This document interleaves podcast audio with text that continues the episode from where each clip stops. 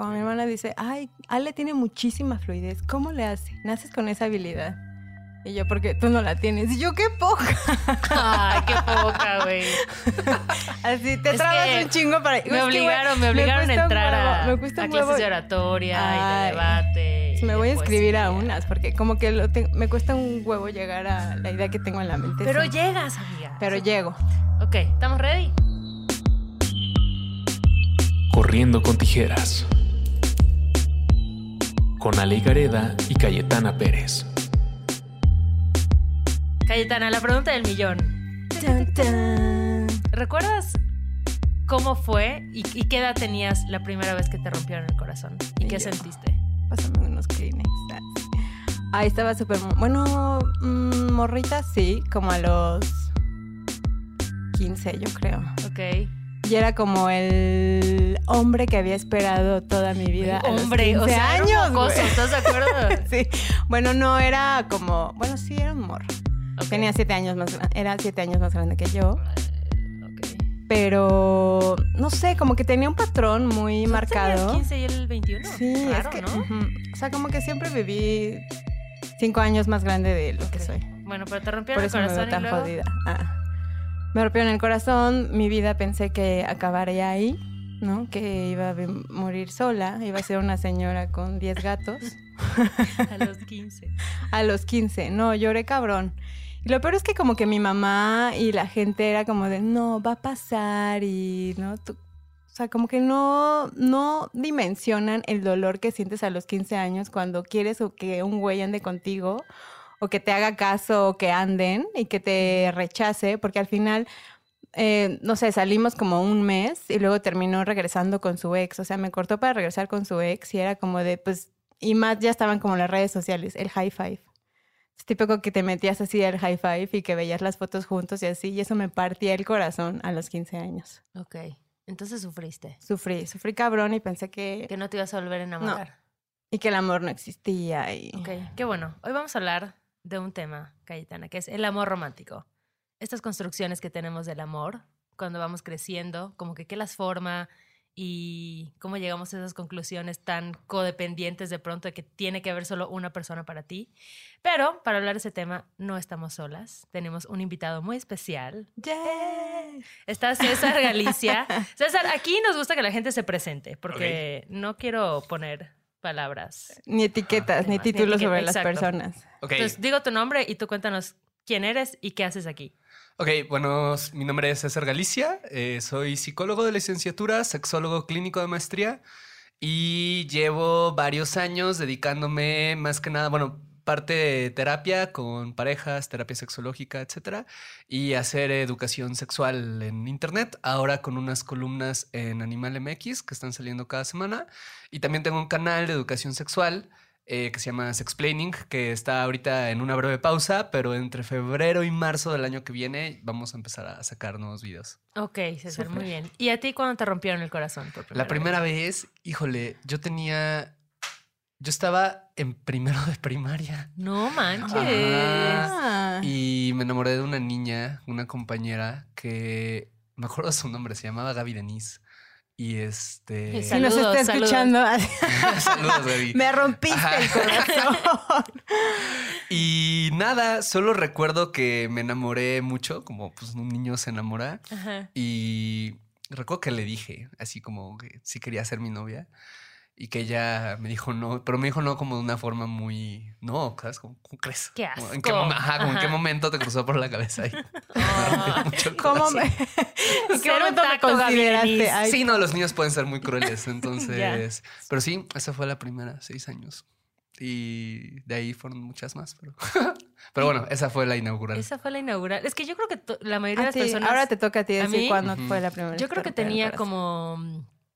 Bueno, es que a ver, acá hay dos cosas. La primera es que me rompieron el corazón. Fue como una cosa medio tonta, porque era un chavo que no vivía en la misma ciudad que yo y yo como que tenía 13, 14 años, pero fue el chico que me dio mi primer beso y como que me infatué un chorro y era como, ¡ah! ya sabes, yo estaba súper intensa de, obviamente ya nos vamos a casar y vamos a estar juntos por siempre. Y él era Sí. como, a ver, morra, ni vivimos en la misma ciudad, nos hemos visto dos veces y sí TQM, pero relájate, ¿no? Tranqui. Ajá. Pero yo era muy dramática, entonces yo creo que esa fue la primera vez que sentí, o sea, que me dolía, que físicamente te duele el corazón. Es que te duele. te duele. Ajá. Ajá. Y que dices, güey, ya, o sea, esto fue como lo, lo máximo que yo podía amar y ya lo di. Y ya se acabó. Exacto. ¿No? Ajá. Y es muy loco porque eso, a ver, César, tú que eres, este, estás un poquito más, tienes el lado experto y profesional de, de cómo se construyen estas relaciones, pero ¿qué es el amor romántico? ¿Quién lo inventó? Disney. No. Antes no, de no, no. Disney. Disney lo supo capitalizar muy bien. Pero el amor romántico. Es que hay que distinguir dos cosas. La primera es como el enamoramiento, la infatuación, lo que alguna psicóloga llamó, algún, Dorothy Tennant llamó limeranza, que es como las reacciones químicas que son evolutivas. ¿Ok? Eso, o sea, son biológicas enteramente y se han encontrado en casi todas las culturas del mundo, eh, que tienen que ver de eso, ¿no? Como para que dos personas estén el suficientemente tiempo juntas como para que puedan criar a una cría, ¿no? Posible. Y eso ya tiene que ver, o sea, todas estas emociones, ¿no? Como adrenalina y obsesión y todo eso es una cosa un poco más evolutiva. Wow. Pero luego Como tienes el seres amor- humanos. Ajá.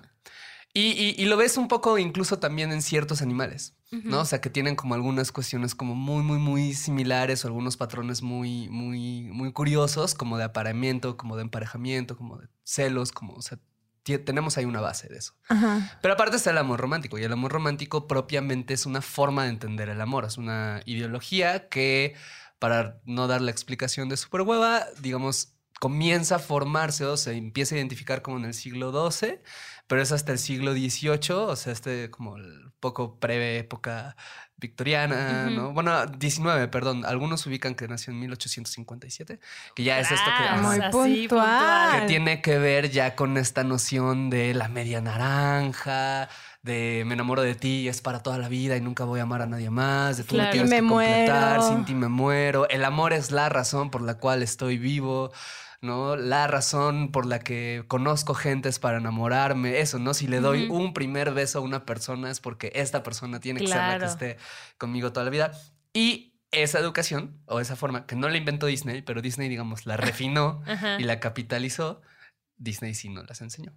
Entre otros recursos, pero Y sí. antes de eso, ¿cómo eso. era, ¿cómo era el concepto del amor? ¿Era más libre, más...? No, bueno, eh, crees? tenía algunas cosas. O sea, por ejemplo, si nos vamos a la Edad Media Ajá. en Europa, eh, la gente no se casaba por amor. Claro, La era gente- negocio. De hecho, hay, hay una cosa bien curiosa en la cual, por ejemplo, la iglesia en esos tiempos en- en esos- Siempre, se siempre. oponía al amor romántico. O sea, se, pon- y, y se oponía a que la gente se casara por amor. Y de hecho tenían argumentos muy similares a los que hoy tienen para hablar del matrimonio gay, como va a destruir la familia, piensen en los niños. ¿no? Ajá, es que el pecado, esto va a destruir la sociedad. ¿Por qué? Porque cuando la gente se casaba por amor, ¿no? En la parte, el matrimonio, que en ese entonces se entendía como un acuerdo económico, Ajá. pues sufría, ¿no? Porque entonces ya, o sea, no era algo controlable, ¿no? No era algo arreglado, no era algo que... Se escapaban las parejas. Exacto, podía o no tener un beneficio económico. El amor se veía como una enfermedad. La noción de enfermedades venéreas, que ya no se usa, pero no sé si ubican Ajá. las infecciones de transmisión sexual antes Sí. se le decían enfermedades venéreas, enfermedades del amor. Este tenía que ver con eso, porque los hombres, sobre todo, o casi exclusivamente, eh, no, no sabían que no iban a encontrar el amor en el matrimonio, pero se lo iban a buscar a, a los burdeles. Ah, que en algunos lados, como en Como el Francia, típico, fueron, tenían legal- como fueron legales. La casa chica. Exacto, la casa chica, la casa grande, solo que ahí no era una cuestión, no era como de, como hoy, que sí es la casa chica y la Sí. casa grande de mantener, era más que nada como iban y tenían sus historias románticas, o sea, como el Mm. fuego, la pasión, Claro, la claro. vivían allá. Como este ¿no? tema de no podemos estar juntos, pero nos amamos. y la Ándale, sociedad ¿no? lo impide. Ándale, ajá, y tengo una conexión y todo, o sea, como esas cuestiones como más del enamoramiento se vivían en... En lo oscurito. Ajá, en lo oscurito y ya regresando a la casa y pues ahí era otra cosa, ¿no? No, no se encontraba, se aprendían a amar, pero no era un amor romántico, Claro, era un amor un poco más filial, más de compañerismo, más de tenemos una familia y tenemos una unidad económica que sostener y cuidados mutuos. y ¿Y así. qué, qué fue lo que cambió que de pronto dijimos, güey, vamos a seguir nuestros corazones? Muchísimas cosas, pero... La dramática. Exacto. Aparte, güey, Así hablaban en la Edad Media. Güey. güey. hay que seguir nuestros corazones. Saca tu sable así. y persigue a, la- a tu amor romántico. Eh, hubieron muchas cosas. Una fue que con la ilustración dejamos de pensar en Dios como en el centro de todo y el propósito de todo. O sea, todo era Dios. ¿no? Y de repente fue de, no, el centro de todo es el ser humano. Y lo más importante del ser humano es su felicidad. ¿Y cuál es la mejor forma de encontrar la felicidad? El En amor. pareja. ¿no? Ajá, fue eso. Otro fue que con la industrialización eh, ya no era tan necesario como esta cuestión como de tener una pareja y tener un montón de hijos porque más manos significaban más manos para trabajar el campo, etcétera. Era como una sola persona, muy, muy, muy, muy, muy regularmente, supongo que casi exclusivamente el hombre era quien podía trabajar, con solo ese salario podía mantener a una familia entera, entonces la mujer se quedaba en casa, ¿no? Y, y entonces ya no era una cuestión, o sea, como ya no había necesidad de la dote, por ejemplo, Claro. ¿no? Era ya, ya me puedo casar porque te conocí, porque me enamoré, etcétera, ¿no? Como, como ya habían más libertades, eh, también era más fácil conocer gente. El, el- el- conforme también se fue flexibilizando las leyes que permitían los divorcios, se fueron flexibilizando también las formas en las que podías casarte o los motivos para casarte. Fue un Mm. proceso, fue, fue mucho más social en realidad, como más ligado a lo político, económico, social. Y luego Disney dijo, de aquí soy, aquí soy. jodamos a generaciones Exacto, enteras. güey. Ajá, pues es un mito que vende, vende muy bien. Claro, pero ¿qué, ¿qué es lo que empieza a construir nuestros referentes del amor? O sea, me imagino que unos evidentemente son nuestros papás. O sea, ¿de quién aprendemos a amar? Uno, nuestros papás, ¿no? Eh, nuestros papás, y si no tuvieron papá, mamá en casa, o fue una crianza mixta con tías, con abuelas, con personas, eh, tus cuidadores o cuidadoras, ¿no? Es la primera. Pero dos, también lo, lo- lo- lo cultural, y lo cultural es parte Disney, es parte de las historias románticas que tenemos como referentes como los grandes mitos del amor, como, no sé, un Romeo y Julieta, Claro. ¿no? Eh, es parte también, eh, no sé si, si tuvieron crianza católica, si ubican esta carta, la de mm, la epístola de San Pablo a los Corintios. La que siempre leen en La las que bodas, siempre ¿no? leen en La las de, bodas El amor es comprensivo. Ajá, el amor perdona, servicial". Ahí el amor no sé- Todo lo puede. chavo. Ajá, todo lo perdona, Todo todo, lo lo puede. perdona, Ajá. sí. Es de ahí también, ¿no? O sea, y de. O sea, como que la iglesia mitos. dijo, pues si no podemos vencernos, vencerlos, vamos a unirnos y ahora sí. No, lo que pasa es que esa carta, esa carta originalmente, bueno, un poco sí, ¿eh? esa carta originalmente hablaba del amor de Dios, Ajá. ¿no? Eh, por eso es como tan sublime, pero de repente ya lo adoptaron como, no, no es el amor de Dios, es el amor que todo mundo debe tener por su pareja, ¿no? Ok, ok, ok. Ajá. Y este tema también justo que marca la religión cuando se casan, ¿no? Así de, y que lo, lo que une Dios. Dios Lo que, no Dios hombre. une, lo que Dios une que no lo separa el hombre.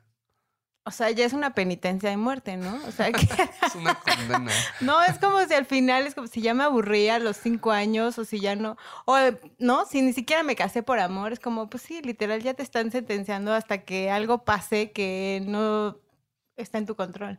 Bueno, a menos de que mates a tu pareja, ¿no? Así. Ay, Cayetana, te pusiste darks, amiga.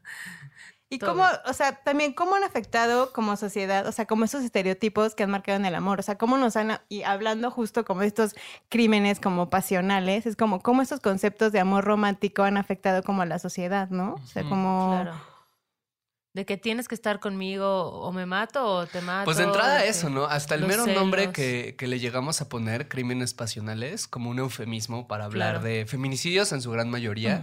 Sí. Eh, rara es la vez que, que- que una mujer llega a matar a un hombre, aunque también sucede. Este, pero bueno, principalmente feminicidios, como hasta el hecho de que tengamos como este eufemismo en el cual decimos como, ah, bueno, si mató por amor, pues entonces igual y no es tan grave, o alguna Claro, razón claro. tuvo, ¿no? O sea, nos llega a afectar de esa manera, en, en creer que el amor es una... Hay, hay una... e- Es bien curioso porque el amor dicta tantas cosas en nuestras vidas y sin embargo no hay, no hay como una escuela del amor. O sea, en general, en Exacto, general de no hay escuelas o, o maneras de aprender a, a entender, manejar nuestras emociones, pero sobre todo con el amor. Entonces nada más es como, porque se piensa que el amor es una cosa desbordada, se piensa que el amor es una cosa que si la sientes se hace bien, se piensa que el amor es una cosa que si la sientes tiene sentido, ¿no? Que es como, pero ¿por qué no quieres estar conmigo? no? Inclusive- Si yo te amo tanto. Bueno, o sea, que la ames no significa nada, ¿no? Claro. Solo significa que la amas. y. O este amor incondicional también, ¿no? O sea, como de te perdono todo porque te amo, ¿no? o sea, te perdono claro. que, no sé, la violencia, te perdono que me hables mal, que... No, o sea, como que siento que esos conceptos de amor ya los llevamos como muy al extremo, Exacto. ¿no? O sea, Sí. como hasta enfermizo. Y no, es solo te perdono porque te amo, es como un círculo en donde además el siguiente paso es, eh, y porque te perdono, ¿no? Significa que te estoy amando todavía más. Claro. ¿no? Entonces es una manera de demostrar todo el amor que siento y ese sufrimiento se justifica, ¿no? Porque es como, no estás sufriendo en vano, estás sufriendo por amor. Claro. Y, por, y justo también eh, con esta idea que crecimos muy ligada de la sexualidad con el amor, ¿no? También. O sea, como el se nos olvida esta parte como humanos que tenemos, como esa necesidad. O sea, digo, aquí entra, aquí entra, entra el tema un poco como de la monogamia, ¿no? O sea, como de yo te entrego mi amor y eres, eres, tú eres mío, yo soy tuya y ya jamás puedes ver a ningún lado y no te puede gustar nadie más. O sea, como que creo que separamos mucho como la idea este de, del amor a los seres humanos que somos y las necesidades que tenemos, ¿no? O sea, no sé. Es que es como querer que una sola, y hemos hablado de esto antes en, en otras cosas, pero como querer que una sola persona cumpla todas tus necesidades, ¿no? Emocionales, sexuales, afectivas, sociales. Y qué responsabilidad, o sea, qué chamba adjudicarle a alguien más. Y es súper grave porque eh, Esther Perel, que bueno, yo la amo y la uso siempre como referencia, perdón a quienes me lleguen a escuchar en otros lados porque siempre la estoy citando, ella habla de una cosa bien interesante que es como antes... eh, a, a nuestras parejas de hoy les estamos pidiendo que cumplan las funciones que antes le pedíamos a una comunidad entera. Como eso, ¿no? Antes la comunidad Claro. entera se encargaba de cuidarte, de nutrirte, de acompañarte, de consolarte, de... ¿Vieron Midsommar? Sí. sí. Bueno, spoilers para quien no haya visto delante de 30 segundos. Este, esta escena que es tan fuerte, ¿no? Cuando ella está llorando y toda la comunidad está llorando Ah, con claro. ella y todo esto, ¿no? Eh, tiene que ver con, con eso, ¿no? Es como en la concepción en la que vivimos ahora el amor, es como si tú lloras, tu pareja debe de llorar contigo, debe sentir contigo, debe acompañarte, ¿no? Esta relación que estaba tan rota, en la cual no solo no había un acompañamiento, sino había un completo distanciamiento. Por eso esta chica, que se me acaba de olvidar el nombre de la protagonista, como se, se, se pira tanto, ¿no? Se pierde tanto, po- porque de repente tiene una comunidad entera que llora al ritmo que ella llora, que sufre al ritmo que ella sufre, claro. ¿no? Que es como una cosa que le pedimos a nuestras parejas y no tendría que ser así, ¿no? Y no, y no, y no tampoco en el sentido de, ah, cada quien hágase cargo de su parte, que no es nada la intención, sino es más bien como lo ideal sería que tuviéramos toda una comunidad, un grupo como de soporte emocional, en donde la pareja eh, tiene un rol muy particular, eh, probablemente el principal, ¿no? T- tampoco creo que sea necesariamente malo eso, pero no es el único, Claro. ¿no? ¿Y cómo ha cambiado, como digo, hace, no sé, 10 años, 15 años, tu idea del amor ahorita? Uy, muchísimo. Yo era, yo, yo fui un niño súper eh, enamoradizo y súper romántico, pero de, de- de- de- esto que yo creía que era como muy romántico y puro y todo, y ya después digo, ah, está bien feo esto, ¿no? Pero- Tu virgen hasta el matrimonio, así. No, de hecho, de hecho sí, ¿eh? ¿Sí? ¿Sí? sí, sí, Yo hasta los 13, 14 años, más o menos, yo sí decía, no, yo sí voy a tener sexo. O sea, como todo bien si la gente lo hace sin amor, Sí, sí. pero yo sí quiero que sea ¿no? Yo siempre supe que no iba a llegar virgen al matrimonio, Yo amigas, la verdad. Sí. Ay, qué bonito tener esa Yo claridad. creo que no la sí. Yo, pens- yo pensé que iba a llegar virgen. Pero, Pero, sí, sí era importante para no mí que mi novio. primera vez fuera como bonita y con alguien especial. Sí Mm. tenía esta onda de que, ah, ¿sabes? Cómo te vas a entregar, entregar tu flor. Es que eso también, ¿no? O sea, como de, digo, eh, a mí me pasó como la, la eh, con el güey que cogí por primera vez, era como creé un lazo un poco bizarro, ¿sabes? Era como de yo te entregué esta pureza que, bueno, no, nunca lo pensé así, como esta pureza de que le, le estuve guardando todo este tiempo, pero era como que siento que él guardaba como un secreto mío, ¿sabes? O sea, porque para mí como... Él tiene algo tuyo. que nadie Exacto, no, a o sea, tener. como que no sé por qué crecí con esta idea de que este güey me quitó algo, ¿sabes? O sea, como, y eso inconsciente o conscientemente me hizo como crear un lazo de una codependencia, porque al final era una relación súper fea, ya sabes, o sea, como de, de esas que literal le duran varios eh, meses o años que cortas y regresas Sí. y cortas y regresas, como que este ti- estira y afloja que no entiendes, ¿no? O sea, como de, si ya es hasta aquí, ya, ¿no? O sea, como déjate y vete a un lado, pero sigues como en este constante de, no, pero es que yo lo amo y no quiero estar, ¿no? O sea, como de, ¿por qué nos nos acostumbramos a sufrir por amor, ¿no? Porque o por qué normal. Exacto, ¿no? ¿por qué le ponemos flores al de, no, de, ¿por qué no estás conmigo si yo te amo? No sé, o sea, como de engrandecer estos sentimientos, como de sentirte mal contigo mismo, ¿no? O sea, Pero siento que luego igual son... eh, a muchas parejas les ayuda esa, esa dinámica dramática, ¿sabes? Como el hecho de tener que reconciliarse, como que aviva otra vez sentimientos Totalmente. en ellos, ¿no? Entonces, cuando ya está la relación medio chafa, es como, ah, creemos un pedo, hay conflicto, pero luego te recuerdo por qué estamos juntos y estamos en nuestra honeymoon, Sí, o sea, ¿no? pon- ponte, o sea, en, en el- en los estudios de la violencia de pareja no por nada, no se habla tanto, pero creo que hay que hacer mucho énfasis en esta parte que están mencionando, que es la de la luna de miel.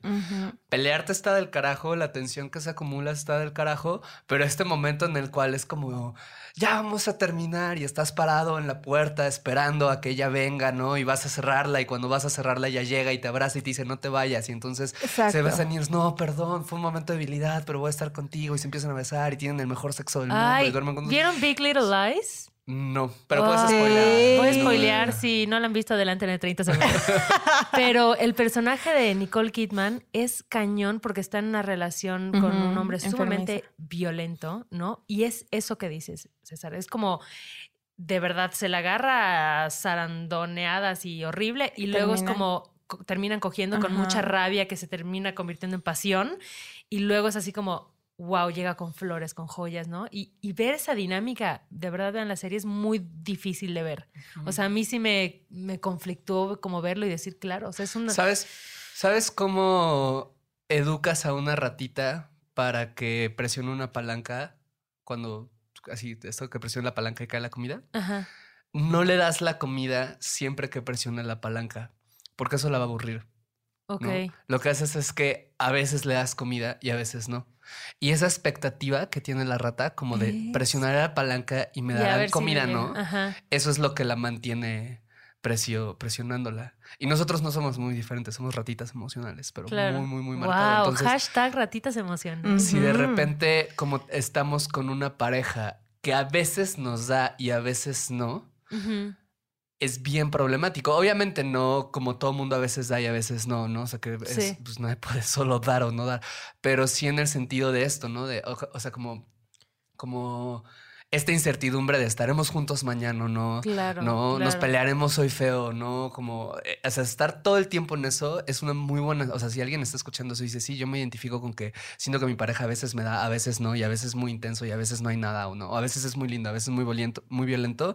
Si está esta ambivalencia, es como una cosa súper a notar de que es, hay una relación violenta Ok. ahí, ¿no? Y precisamente la expectativa, y es lo que hace intensa la luna de miel, y es lo que hace intensa la sensación del regreso. Se vuelve, se vuelve claro. adictivo.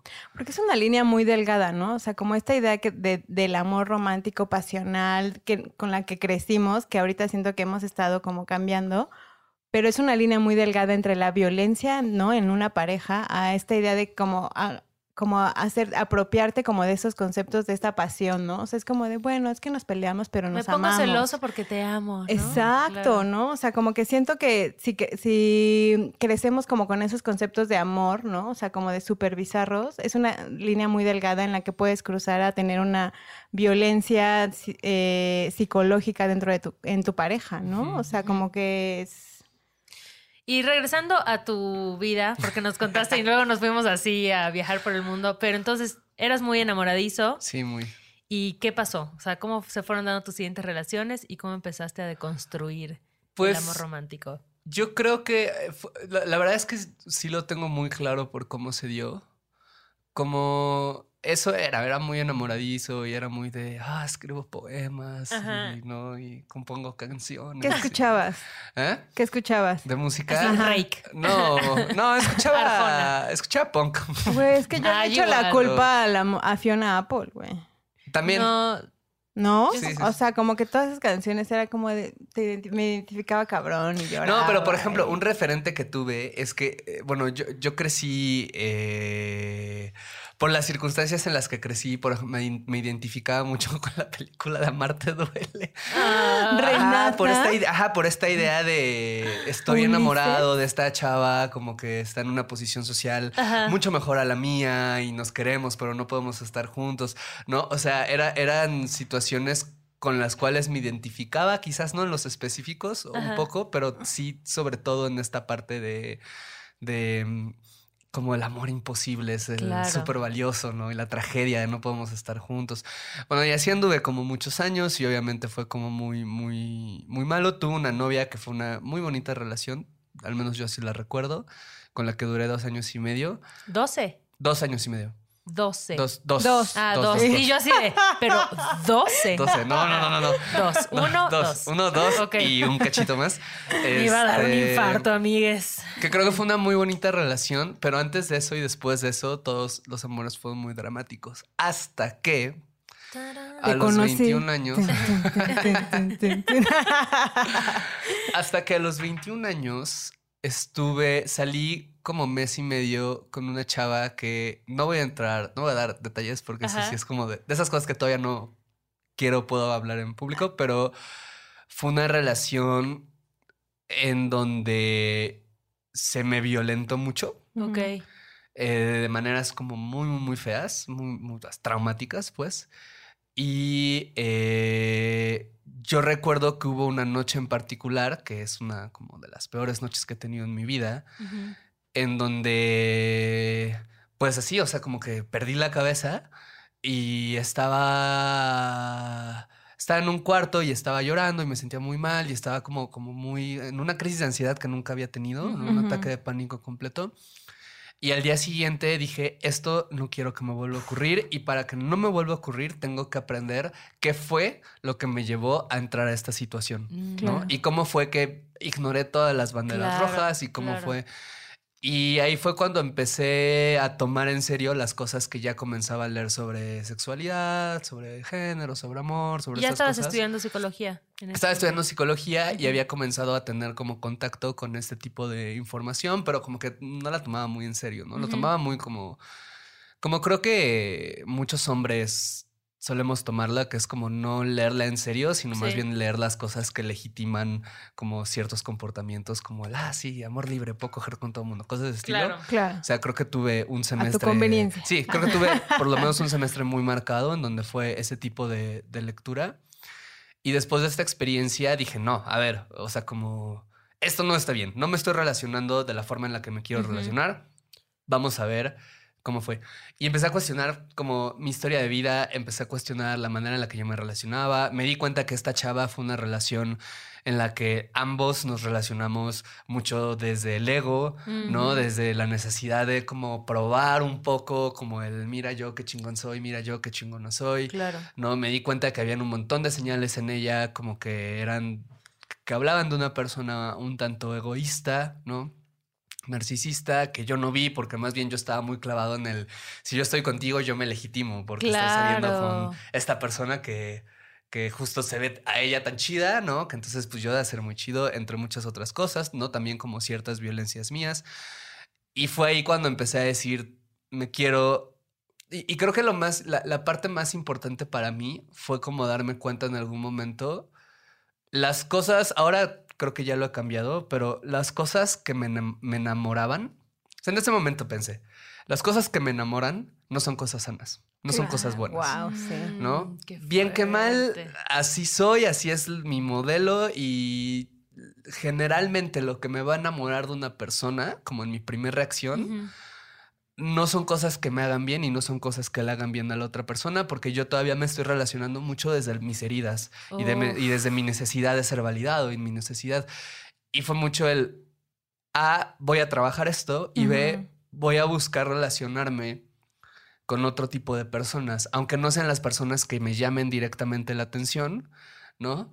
Eh, pero pues aprender a, a amarlas y a relacionarme y a, y a- y a cum- llenar estas necesidades y a recibir cuidados y a dar cuidados de formas en las que no lo estaba haciendo porque no, I didn't know algo mejor, ¿no? Claro. Claro, claro.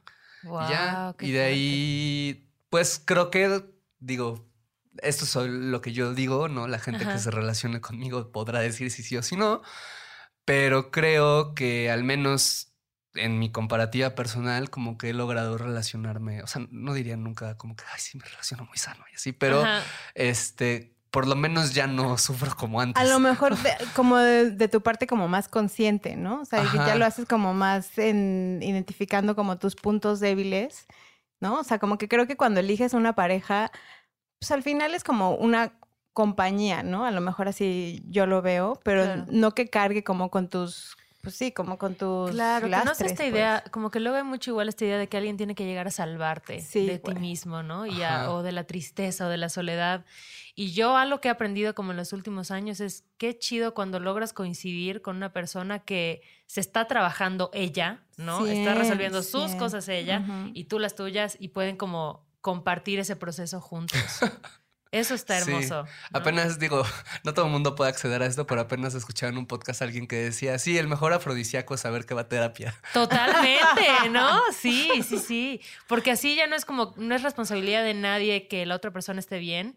Te acompaño en este proceso y voy a estar cuando lo necesites, pero siento que esta idea de que, que igual se da mucho en el amor romántico de que es que no supe hacerla feliz, ¿no? O sea, como que Ajá. nunca pude, pues no, porque si la morra o el güey traen un tema que ellos tienen que trabajar, pues no importa cuántos detalles y viajes y amor les des, hay algo que no están trabajando desde adentro, ¿no? Y no Aparte, depende de ti Claro, y, solucionarlo. Y siento que cada, digo, en una pareja, ¿no? Como que cada uno trae creencias y una vida y una familia atrás de ellos, ¿no? O sea, creo que también como que llegar a un acuerdo en conjunto en una pareja como de decisiones en hacia dónde vamos o si estamos buscando lo mismo, es como de, tienes que estar como muy consciente Ujú. de, a ver, ¿en qué punto estás de tu vida, ¿no? O sea, como que siento que muchas Sí. veces los años, a mí me pasó que yo empecé una relación como muy chavita y viví como una situación difícil en, dentro de mi relación, murió mi Ujú. papá. No, lo lamento mucho. Entonces, cuando, gracias, cuando llevábamos ocho años, era como decía, es que yo no puedo acabar una relación de una persona que estuvo conmigo los, en, En ese momento. Ajá, güey, Claro. ¿no? O sea, como de nunca voy a encontrar a alguien que me apoye de esa forma, ¿no? O sea, como de que estuvo ahí. Entonces, y al momento en el que volteé a ver, mm, me volteé a ver hacia mí, donde dije, tengo que vivir como dos procesos totalmente distintos, ¿no? O sea, porque yo viví mi proceso como recargándome mucho en esa relación, ¿no? O sea, como de él me apoyó y fue una relación increíble y nos amamos y estuvo muy chingón, pero justo como que mi carga, como de decir, cuando yo quería continuar haciendo otras cosas en mi vida, era como yo no podía dejar esa relación de esa persona que me apoyó. ¿no? Imagino que en ese proceso también habrás tenido amigos o amigas que también te apoyaron, ¿no? Claro, pero Porque- yo, me, mi punto máximo de apoyo fue mi Sí. pareja. Sí, y ahí son dos cosas bien interesantes. Uno, que buscamos eso, que el punto de apoyo máximo sea la pareja, ¿no? Lo que les decía de, la comunidad. Y dos, con un amigo o una amiga no solemos verlo como lo estás mencionando, en el sentido en el que si un amigo o una amiga te apoya mucho en ese proceso y un año, dos años después se pelean, no solemos pensar esto de, ay, pero es que me, me, cuidó. O sea, solemos Claro. pensar como, me cuidó y fue muy chido y valoro mucho esto. Y ahorita ya no es una relación que funcione. Entonces, Ajá. valoro que estuvo muy presente, pero cosa que no solemos pensar con las parejas, porque con las parejas, la manera en la que nos relacionamos, no amamos la gran mayoría de las personas no amamos a la gente y no aceptamos el amor eh, que nos gustaría, sino más bien amamos desde lo que conocemos. Claro. Y lo que conocemos, lo que nos es familiar, no, la verdad es que no suele ser muy bueno, porque pues la gran mayoría de los papás y las mamás hacen lo mejor que pueden y está muy bien, pero pues no, o sea, muchas veces no saben, ¿no? Como, como, como cuidar adecuadamente y eso deja una marca. Claro. ¿no? Y entonces crecemos y no es como que, o sea, digamos, crecemos con un miedo de, es que este, nadie me va a querer por lo que soy, ¿no? En el No soy fondo nadie me, suficiente. no soy suficiente. Y entonces, en vez de estar buscando a la persona que llega y nos dice, oye, eres suficiente, que es lo que en teoría podemos decirnos, esto es lo que estoy buscando, lo que buscamos es la persona que todo el tiempo nos esté haciendo sentir que no somos suficientes para demostrar, intentar convencer a esta persona de que sí valemos, ¿no? Porque no hemos resuelto esa parte, porque nos Claro. quedamos atorados en el papá, te voy, mamá, te voy a demostrar que sí soy suficiente y entonces ahora también es pareja, te voy a demostrar que sí soy suficiente. Está ¿no? cabrón que seamos como tan, tan básicos en nuestra forma de relacionarnos, amiga. ¿no? O sea, como que sigues buscando, digo, eh, aprendes un patrón dentro de tu casa, ¿no? Sí. Y sigues buscándolo afuera. Digo, hay muchas formas de sanar esa parte y de trascenderla y de convertirte en una persona donde pueda buscar otra forma de relacionarte y otra forma de amor. Pero, güey, si creces con eso y te sigues, ¿no? O sea, como que te sigues viviendo el mismo ciclo hasta que no te sientas literal a cuestionarte, a patrones. trabajar, a meterte a terapia, a decir, a ver, ¿qué está pasando? Porque estoy. Yo identificaba muchísimo como un patrón en el que yo decía, es que ¿por qué siempre me pasa lo mismo? ¿no? O sea, es como, pues porque estoy acostumbrada a Claro. eso, ¿no? Es lo que conozco. Y, y, por, y, y por qué eso? Porque en el momento, o sea, solemos creer lo, lo que les decía hace rato, que, el, que porque estamos enamorados, enamoradas, solo por eso tenemos que actuar. ¿No? Y nunca nos detenemos a pensar, ok, esto viene o no viene. Entonces, ¿por qué llevo cinco relaciones en las que me pasa lo mismo? Pues porque nunca te detienes a ver, Cuestionarte. cuestionar ¿no? desde dónde te estás relacionando, por qué te está llamando la atención la persona que te está llamando la atención, si es una buena pareja para ti o no. ¿no? Si tú estás en un buen momento para relacionarte o no. También ¿no? eso. Eh, o sea, so- so- son preguntas y si no, o sea, si la respuesta es no, una pregunta podría ser, bueno, pero ¿cómo puede ser? Sí, igual y yo no estoy en un buen momento ahorita, pero Claro. ¿cómo puedo construir el puentecito, no? Claro. Para que sí se haga. O sea, este tipo de cosas no, no, no las hacemos. Es como, un, ah, ya te encontré y, y me llenas y entonces vamos. Y, y, pues la verdad es que solo nos está llenando provisionalmente las necesidades que no sabemos muchas veces que tenemos. Y aparte creo que justo cuando conoces a alguien, digo, todos consciente o inconscientemente, pues como que muestras lo mejor de ti, ¿no? O sea, como que sacas tus mejores credenciales, ¿no? Sí, yo soy esto, trapitos. exacto, yo sé ser esto, yo me veo así, así, así. Pero cuando le- la relación empieza a crecer y empieza, ¿no? A durar más y te empieza a... Pues ya hay, hay una etapa en donde, güey, ya te dejas de poner máscaras, ¿no? Es como de, Claro. ya te sueltas, es como de, a ver, esta soy, ¿no? Esta soy, también soy vulnerable y también me pongo de malas y también me deprimo y también traigo estos pedos cargando que estoy trabajando con ellos, ¿no? O sea, como que creo que cuando una relación dura más años, o sea, como que la etapa del enamoramiento que dicen que son tres meses, sigue siendo... De- Como ocho, ¿no? No, es. Así eh, va, y yo sea, así de 15 ¿cuánto llevas? días, El consenso de 15 días. súper mal. ¿no? Solo dura una noche, ¿no? Pues te acuerdas, coges y ya, ¿no? Ajá, Así. no. Este, no, eh, el consenso es que va como de tres meses a posibles tres años. Ah. Con razón, siempre corto los tres.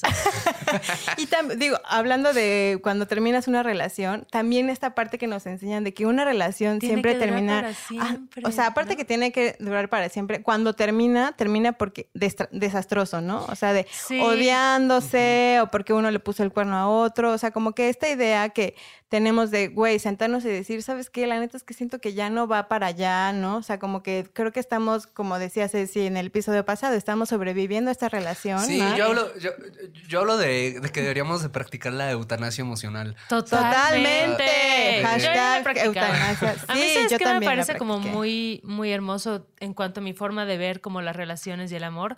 Fue que, por ejemplo, mis papás se divorciaron cuando yo tenía como 13 años y en ese entonces, que además es una edad bien difícil, ¿no?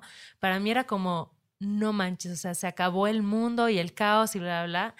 Y ahorita que ya lo analizo desde otra perspectiva, ¿no? Y como que mucha gente te dice como, no, es que ya no funcionó la relación. Y es como, güey, la relación funcionó perfecto el tiempo que tenía que funcionar. Y yo le agradezco a mis papás que nunca tuvieron una relación como de pleitos o de peleas, porque en el momento que ya no, fue como, Ujú. bye, ¿no? Entonces yo entendí como, claro, o sea, no es que la relación haya sido un fracaso, sino que simplemente se cerró el ciclo que se tenía que cumplir, ¿no? Y ya va y cada quien por su lado. Y, y entendí eso, o sea, entendí que una relación como para ser chingona, para marcarte, para ser trascendental en tu vida, no necesariamente tiene que ser para siempre. Exacto. ¿No? Y he tenido como la fortuna de tener relaciones en las que llegas a un punto en el que pues igual se fueron por caminos distintos o ya están buscando algo diferente y el poderte sentar y decir como, oye, te quiero un montón y te amo, pero ya no estamos yendo para acá. Exacto. Es como un trabajo. Exacto. O sea, en el sentido en el que es una relación, ¿no? Exacto. Te dio tres años, estuvo muy padre, cuatro años, cinco años, aprendiste y todo esto, te sales porque dices, esto ya no es... Sí, estoy ¿no? buscando otra Ajá, cosa. tú o- como trabajo, ¿no? Como ente abstracto, no eres una cosa, yo estoy ahorita en otro momento. Y fueron cinco años muy exitosos, muy provechosos, muy bonitos. Igual y uno en donde, uno más, unos meses en donde ya no. Claro. Pero no lo ves como un fracaso. Claro, claro. Y las relaciones es, es bien grave esto que dices, esto que solemos ver que una ruptura, un divorcio Sí, es, es, ya como, el fin del mundo, ¿no? Y ya. Y no se, ha- no se hablan, no se vuelven a ver, ¿no? O sea, sí, yo sé que cada caso es particular, Claro. ¿sabes? Pero lo que, lo que yo hablamos igual con Ceci en el episodio pasado de terminar chido una relación y poder seguir siendo amigos, porque al final de cuentas es una persona que ocupa un lugar Siempre muy vas- importante, ¿no? Y que quieres. totalmente. Pero se vale decir como pues, ya nos estamos viendo desde otro lugar. Ujú. Y el amor sigue ahí, pero se transformó en otra cosa. ¿no? Tal Ujú. vez ahora ya somos más amigos o roomies o lo que sea. Y es chido, para mí ese ha sido como uno de los grandes logros de deconstruir el amor romántico, es entender que la duración de las relaciones no determina la calidad de las mismas, ¿no? Y otra cosa que creo que está bueno igual apuntar es que, a ver, el amor romántico, o sea, bueno, no, que tú vivas una relación que no es necesariamente romántica, no está peleado con el romanticismo, con la Para nada.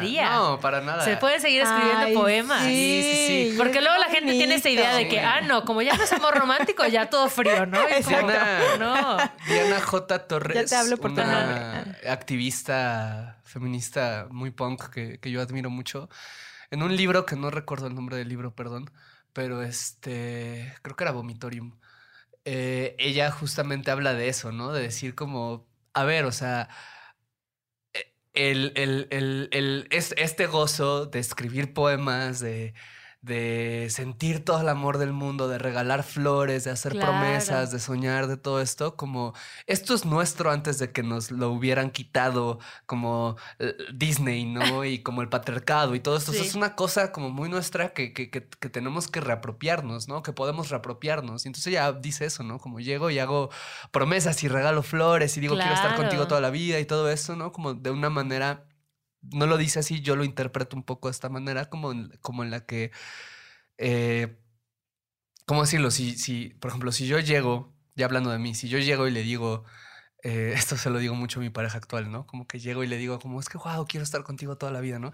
Y luego le claro, como, o sea, pero no es como, no es una pero no es a condena, huevo. No es a huevo, solo es en este momento lo que siento por ti es estas ganas de hacer esto y que se me está Claro. desbordando. ¿no? Claro, y qué lindo igual dejarte sentir eso y decirlo. Pero no que no esté condicionado. Creo que es la diferencia. A mí me pasaba mucho que igual le decía a Ale, porque, no sé, me, me peleé con mi novia y le decía, pero estoy llorando porque, pero no sé por qué, el pedo de la impermanencia es como yo sé que esto va a pasar, pero ¿por qué estoy llorando si, no, o sea, como esa posibilidad de que acabe en mi momento presente es como me duele. Porque ¿no? duele Claro, perder. Es como los celos. Los celos no son malos y no son violentos por sí mismos. Los celos se disparan por el temor a la pérdida. Y el temor a la pérdida es algo que todo el mundo tiene. Muy humano, claro. Lo que lo vuelve problemático, patriarcal, violento, es A, como las cosas que nos llevan a sentir celos. Por ejemplo, no sé, como que eh, estás hablando con ese güey de tu trabajo, ¿no? Eso, eso sí. O No las pues, acciones, ¿no?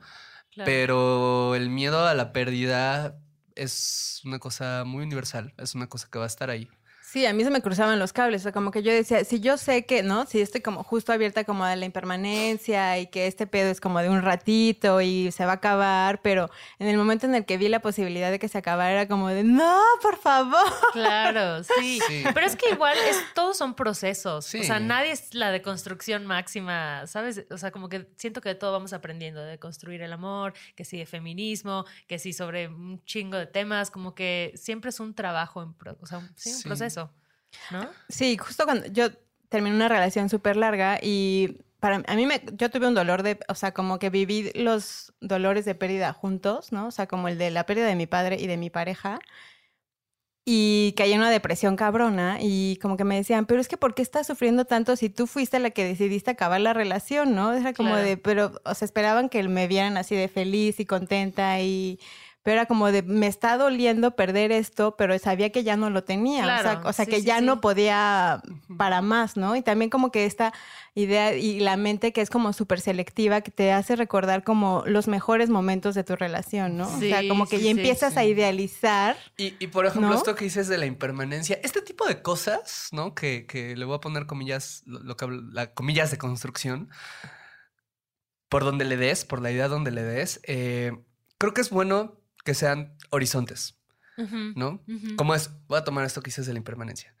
Creo que es muy bueno decir como, ok, estoy en una ruptura romántica y por esta noción que ahora tengo de impermanencia, disfrutar del presente y todo esto, sé que esta relación tuvo un lugar, sé que el dolor tiene un lugar y sé que va a pasar.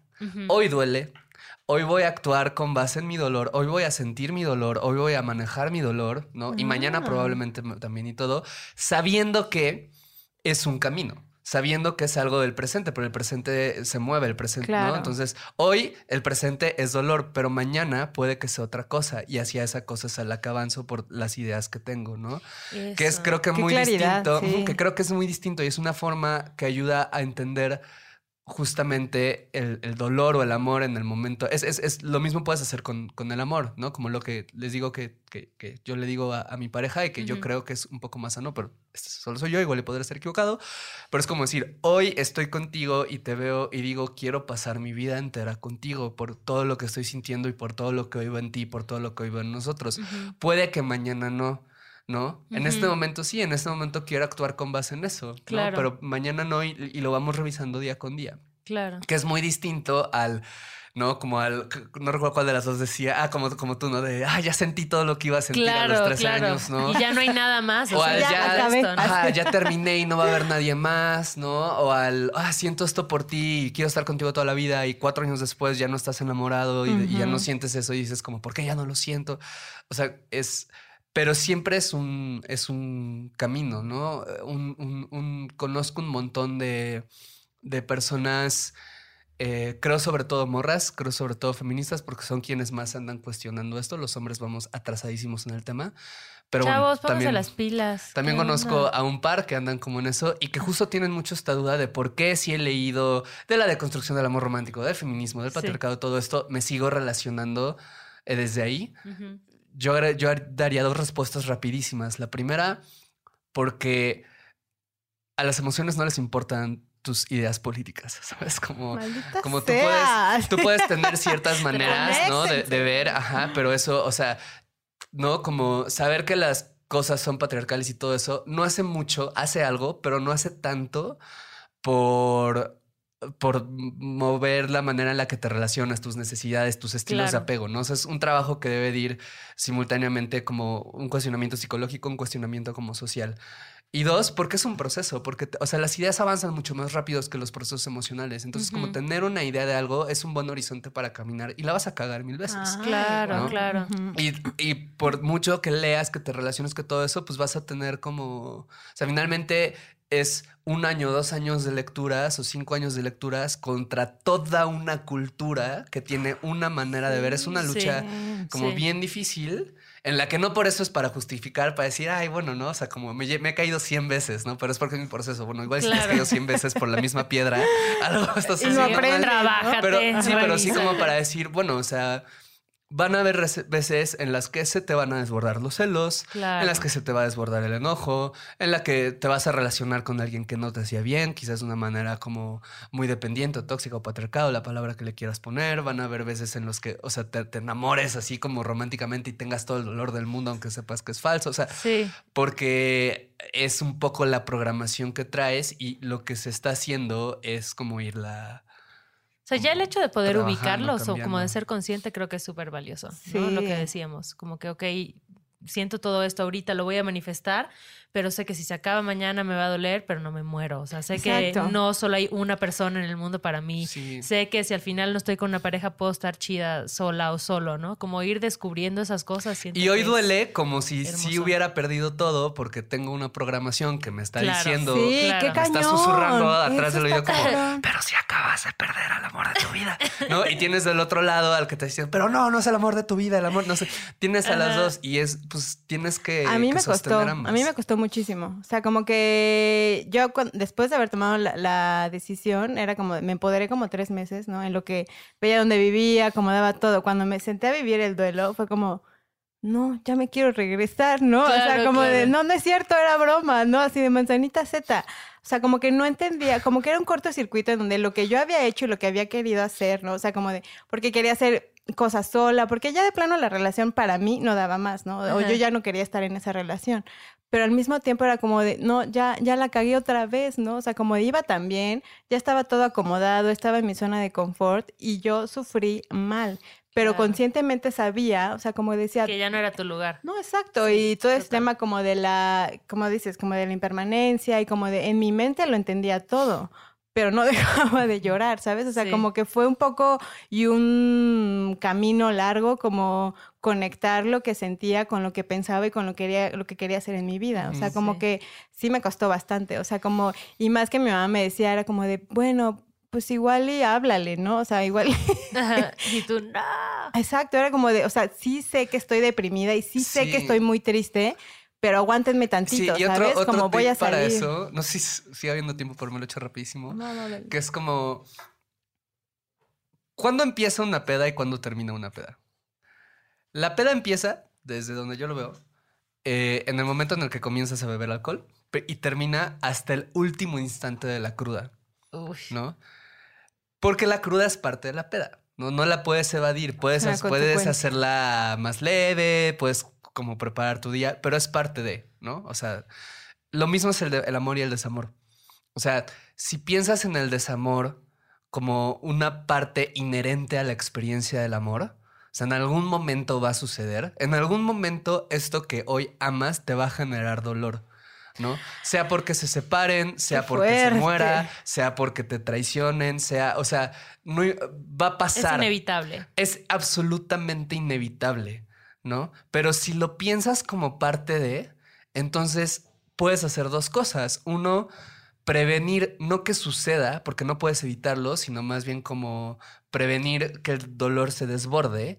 Y dos, puedes decir, yo también elegí este dolor. No me Es que gusta, eso es eso horrible, eso pero es parte. Tengo- responsable. Eso era lo que yo no tengo- podía. Yo decía, pero ¿por qué me metí en, o sea, por qué me puse yo en esta situación? ¿No? O sea, es- y, y lo digo como la cruda porque es como si, si te empedas un martes, ¿no? Y tienes que trabajar el miércoles, estás eligiendo y es, una, es muy fácil pensar el, bueno, mañana me lo echo crudo. Y estás al día siguiente trabajando y estás, ¿no? Como valiendo madre y todo esto, pero dices como, ok, elegí esto, la peda estuvo bien chida, no sé qué, me la rifo, ¿no? Eh, y lo saco, saco la chamba igual y más leve, lo que quieras, ¿no? Pero con el desamor lo que solemos hacer muchas veces es que intentamos evadirlo a toda costa. Cien. Como regresar con el ex, ¿no? O tener Sí. ciertas conductas impulsivas o no me voy a volver a enamorar jamás, o, ¿sabes? Cuando de repente es mucho más sano decir, elegiste esto, ¿no? Eso, responsabilízate. Y Wow. responsabilizarte tiene una parte sí de mucho cuidado y mucho autoamor y mucho como prepara tu día con tus amigos o con tus amigas, ¿no? Este, el chocolate, la película, el llanto, lo que quieras, ¿no? Pero tiene una parte de decir, pues sí, o sea, hoy te vas a dormir llorando, ni pedo, duérmete está, llorando. Está bien que te duermas llorando, ¿no? Aguántalo y mañana vas a llorar un poco menos y pasado así- y aguántalo, ¿no? También esto fue lo que pagaste. Asúmelo, porque no asumirlo en algún momento te va a llevar o a dañarte a ti mismo o a dañarte a, tema, a dañar a alguien más, ¿no? En tu búsqueda de sanarte a ti mismo o a ti misma. Entonces también asume el dolor. Pues amigas, así está la cosa. ¿No? Cuestionen, cuestionen sus la manera en la que Cuestionen sus aman. relaciones. Cuestionen sus relaciones. Quieren estar ahí, ya no. Y se creo que algo salir. chido, ya como para ir cerrando, que igual de las cosas como recientes que he leído, que me han gustado y que me han hecho cambiar como mi perspectiva, es que aprendamos a amar desde la abundancia y no desde la escasez, ¿sabes? Como que siempre queremos amar Sí, sí, sí. desde el que me van a quitar, me va a faltar. Y cuando entiendes que el amor trasciende lo que es una pareja, o sea, el amor es universal, es gigante y está ahí y se puede manifestar en muchos lazos afectivos, ¿no? Empiezas a amar desde la abundancia. Y creo que ahí eso ya es una liviane para replantear las relaciones. Y que dure, que dure lo que Lo que dure, dura. dura. Corriendo con tijeras. Con Ale Gareda y Cayetana Pérez.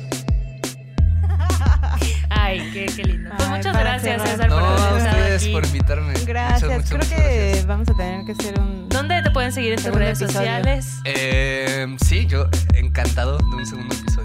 Sí, Este, ¿no? Sí. Me pueden seguir en Twitter, arroba César Galicia-bajo, Instagram, arroba César Galicia, o el canal que tengo con Citlali Dunn, que es Explaining. Muy chido. Este es expl- YouTube o Facebook Sexplaining. ¿no? Sexplaining. Como, ex- como explicando en inglés, pero con una Con S al sexo. Sí, un segundo episodio de ahora de sexualidad. ¿no? Tras de no monogamia. No monogama. Uy, sí, lo que quieran de Abajo el patriarcado. Poliamor. Sí. Se puede amar hasta donde quieras, con quien quieras, cuantos quieras, a la hora que quieras. Gracias.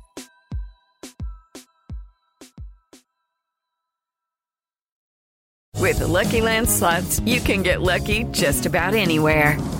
This is your captain speaking. Uh, we've got clear runway and the weather's fine, but we're just going to circle up here a while and uh, get lucky. No, no, nothing like that. It's just these cash prizes add up quick. So I suggest you sit back, keep your tray table upright, and start getting lucky.